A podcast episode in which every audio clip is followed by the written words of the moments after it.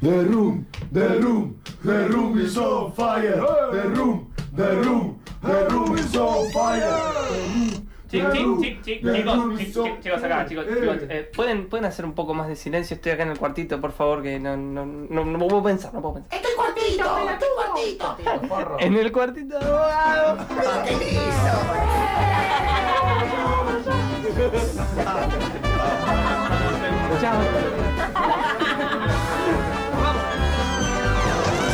The Little Room of Bogado. Las mujeres que más amé, las que me volvieron loca de verdad, las chicas con las que quise todo, escribían. Mi mamá hizo hasta segundo grado y no me miró los cuadernos ni pudo colorear un mapa conmigo o ayudarme en un ejercicio de contabilidad. El colegio y casa eran una cadena rota en mi cabeza. Cada vez que la veía firmar algo, el boletín de la primaria, un documento en el banco, notaba que lo hacía lentamente, como alguien recuperándose de un golpe. Me pregunto si las mujeres que amé, las que me volvieron loca de verdad, las chicas con las que quise todo, fueron mi movilidad intelectual ascendente. Si elegir mujeres que escriben es disimular eso que me falta cada vez que las dejo o que me dejan. ¿Por qué ríes así? Y no tienes razón para amargar mi corazón. Tú sabes que te quiero. 1315 aquí en la ciudad de Buenos Aires, ese lugar tan eh, extraño, tan particular, tan interesante que nosotros podemos llamar nuestra ciudad. Y este lugar que se llama El Cuartito de Bogado, dentro de Infernet, ese programa de locos. Bueno, nos tomamos un minutito para bajar un poco la velocidad y entrevistar a diferentes escritores, escritoras, poetas que están publicando, que han publicado libros interesantísimos, como por ejemplo Tarda en apagarse de Silvina Giaganti, el cual tengo en mis manos, me ha costado tenerlo porque es un libro que se vendió un montón, Silvina, circuló muchísimo, no sé cómo lo has vivido eh, en términos de circulación, de impacto. Lo viví con mucha intensidad. Claro, me imagino, sí. Lo viví con mucha intensidad. De hecho, el libro se presentó en octubre del 2017 y todo 2018, parte de mi tiempo se lo dediqué con mucha gratitud. eh, y dedicación a acompañarlo, acompañar como su, su caminito, ¿no? Sí. Eh, y fue un camino el- intenso el que recorrió desde que se publicó. Este, así que sí, lo viví con, con- con la circulación que tuvo. Sí, Experimenté esa circulación. eh, no sé, si- eh, espero no equivocarme, pero se vendieron más de 2.000 ejemplares. Tres, tres y pico. Tres y pico, es un montón eh, para aquellos que por ahí no tienen un registro. Imagínense que el mercado editorial en papel ha cambiado muchísimo eh, desde hace ya un par de años. Muchos dicen por la cuestión digital, muchos dicen por otras razones, pero digamos que las tiradas en comparación con los 60 o los 70 de libros eh, se ha visto fuertemente reducida. Y hoy un libro que venda 3.000 ejemplares, 3.000 y pico de ejemplares, es un libro, eh, lo que podríamos llamar un bestseller poético casi. eh, y sorprende muchísimo también porque es parte de un proyecto muy interesante que es la editorial Caleta Olivia, que saca un montón de libros por año. Entre ellos, bueno, eh, no recordaba la fecha, claro, fue finales de 2017. Sí, el 29 de octubre del 2017 se presentó en Brandon. en Ah, mirá, Brandon. te- te sí, y lo fecha recuerdo, sí, fue, fue como un cumpleaños. casi. Claro. Un saludo para Casa Brandon, que está por aquí cerca, de paso. eh, gran cual. lugar, gran lugar. Eh, ¿Cómo fue, Silvina, llegar al libro? Eh, me imagino es tu primera publicación en poesía. Es mi primera publicación en poesía. Eh, era mi primer libro, es mi sigue siendo mi primer libro porque no hubo otro que se haya publicado. eh, y fue mm, un proceso lento. eh, dicen que publiqué tarde, porque publiqué a los 41 años.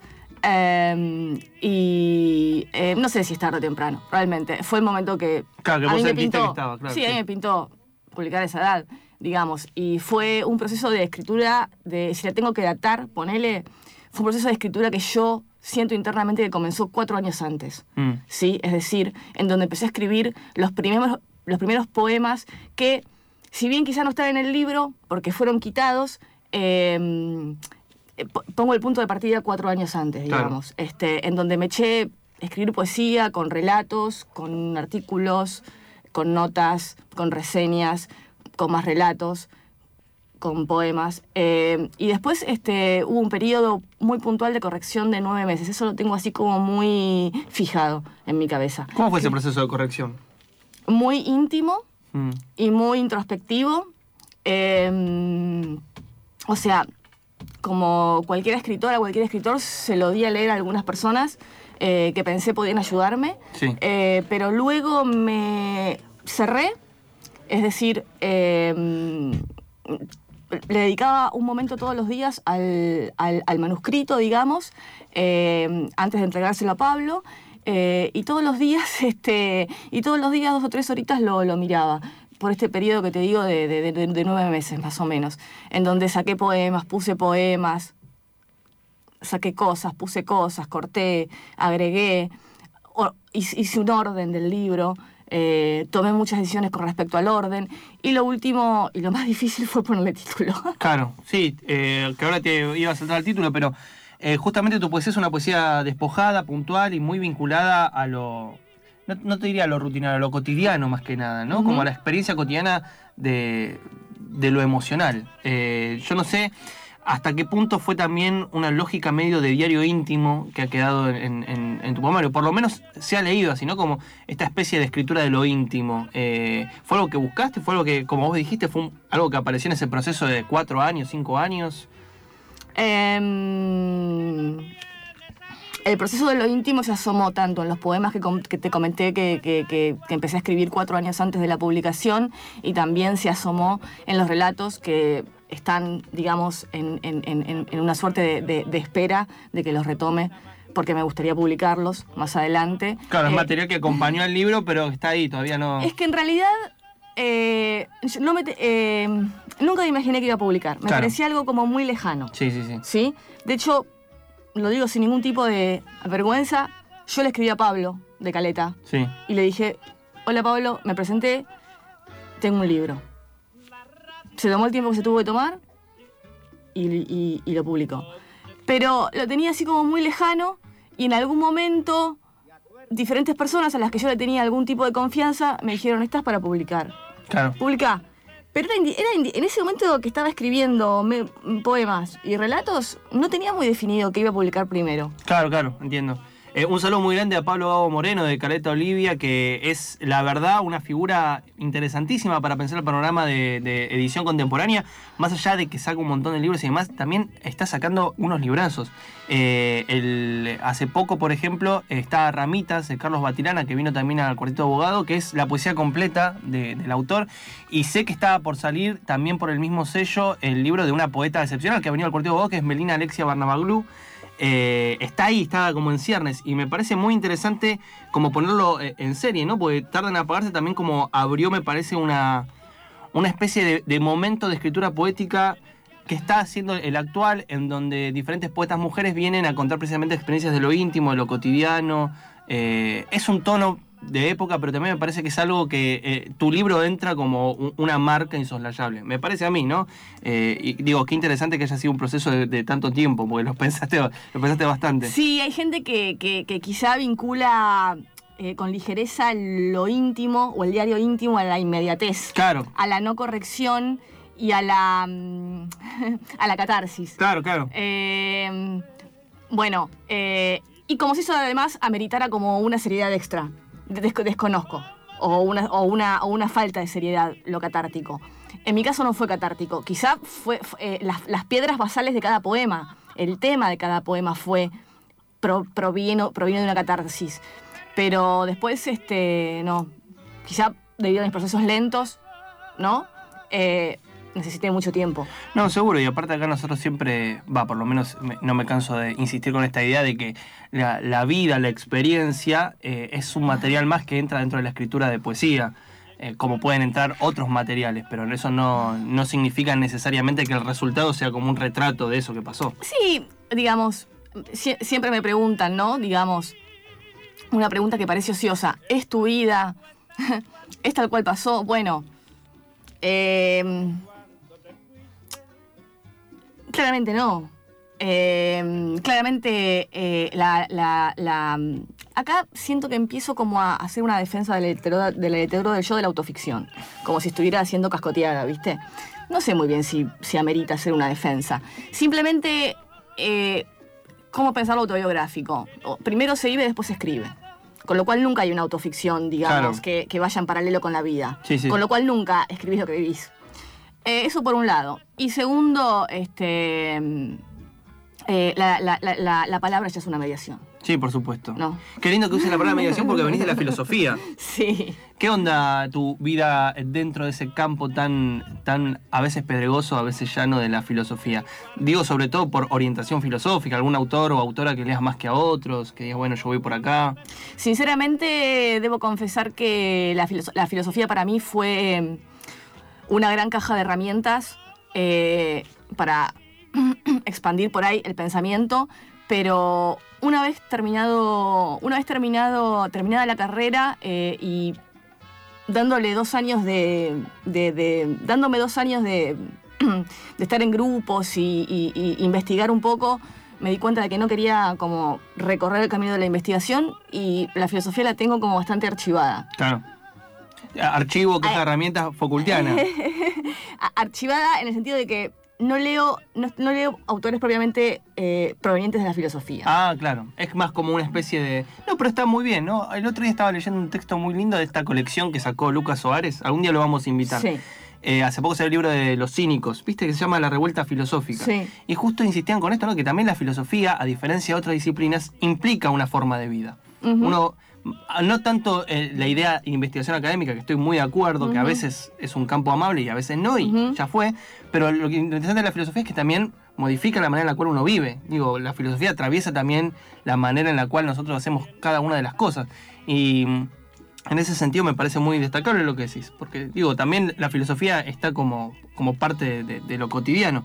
¿Por qué tarda en apagarse? Quedó como título, hablando de, de cosas. Em, Mira, u- una de las personas a las que le pasé el libro fue Pedro Mairal. En algún momento hice un poquito de, de- de- taller de poesía con él Alejandro Croto. Em, y este, le dije que tenía un gran interrogante con, con- el tema del... Fue lo que más me costó, como te decía hace un rato. El tema del el título me- me costaba. Y le quería poner un título como largo.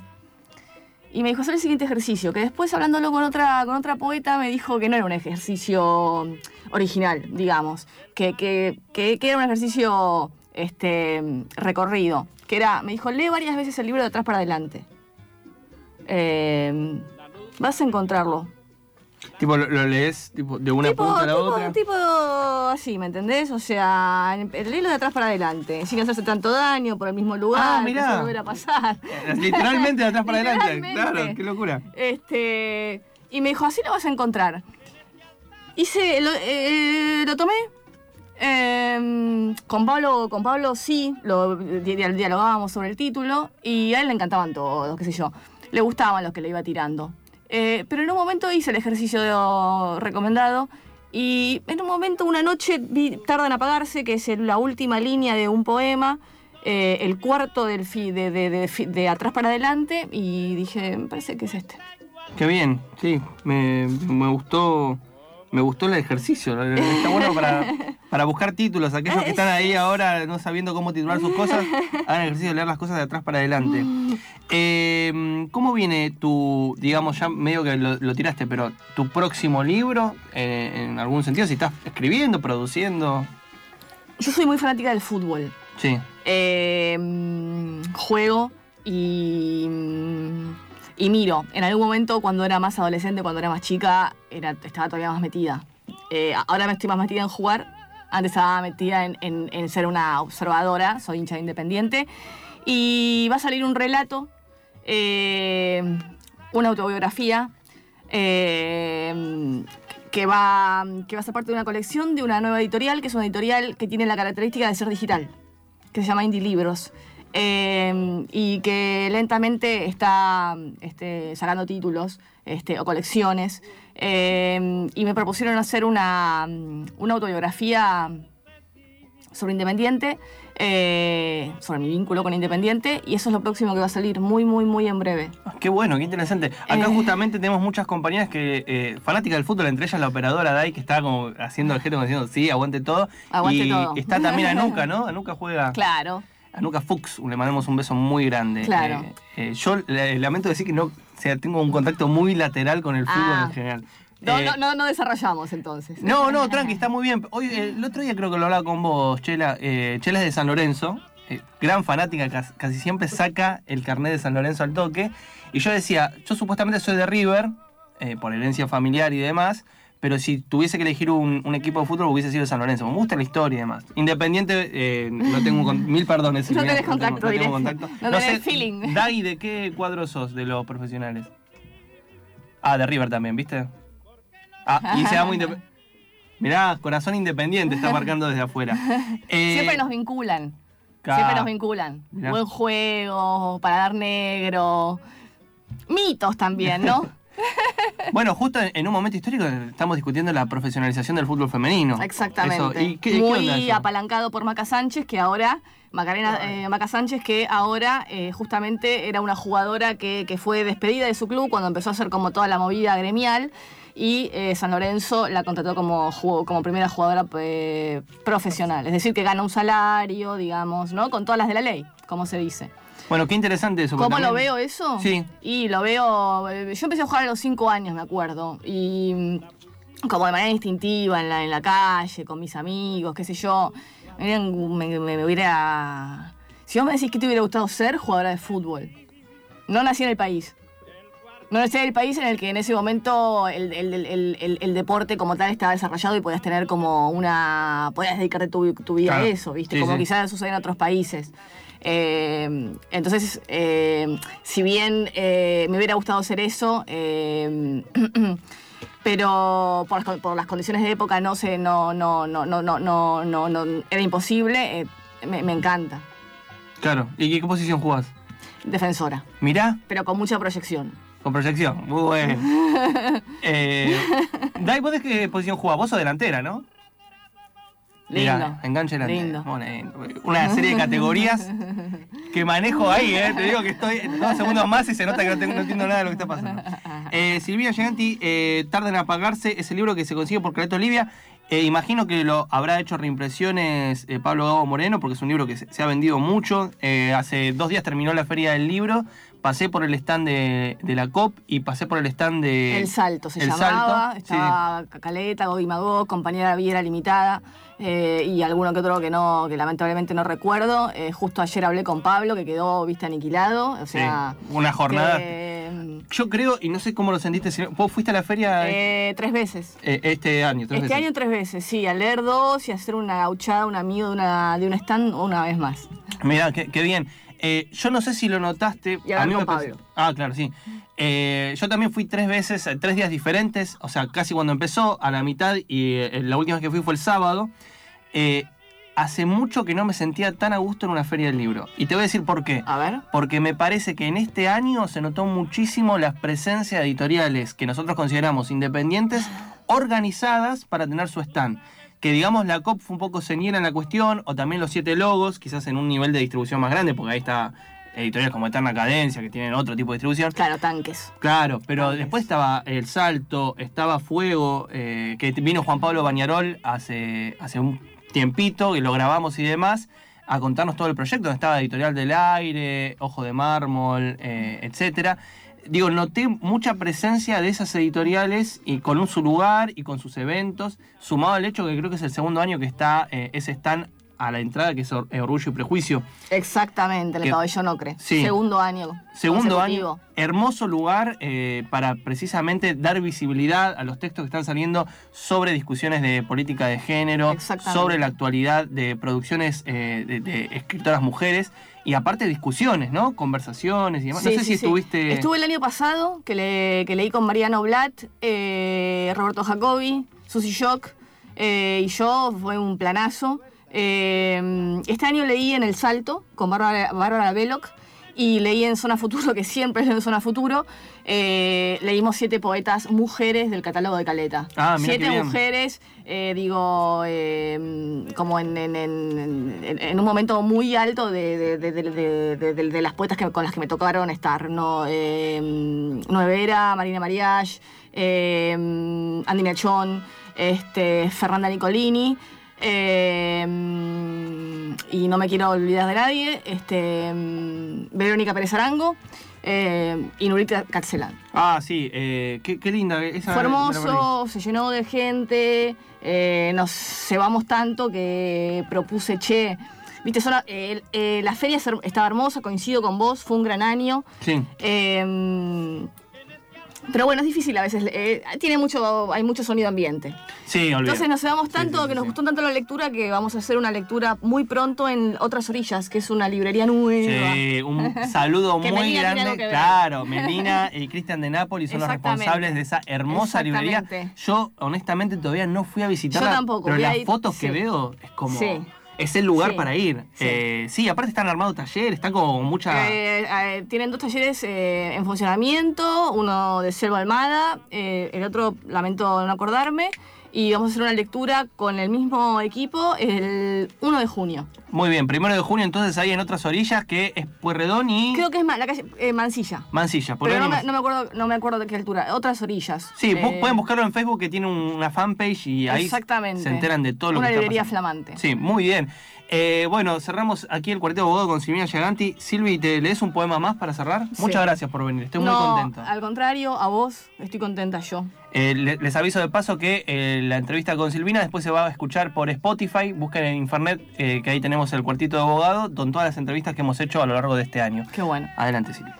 Mientras estuve con ella, se rompió el botón de la luz del baño, se descascaró la pared que está abajo de la ventana del living, la humedad avanzó, se pudrió la base de madera de la ventana del living, bañé con menos frecuencia a la perra, la cocina empezó a perder gas, se partió la perilla de plástico de la hornalla delantera izquierda, se rajó la tapa del inodoro que no repuse, todavía hago pis apoyada en la losa fría, mientras estuve con ella no arreglé nada.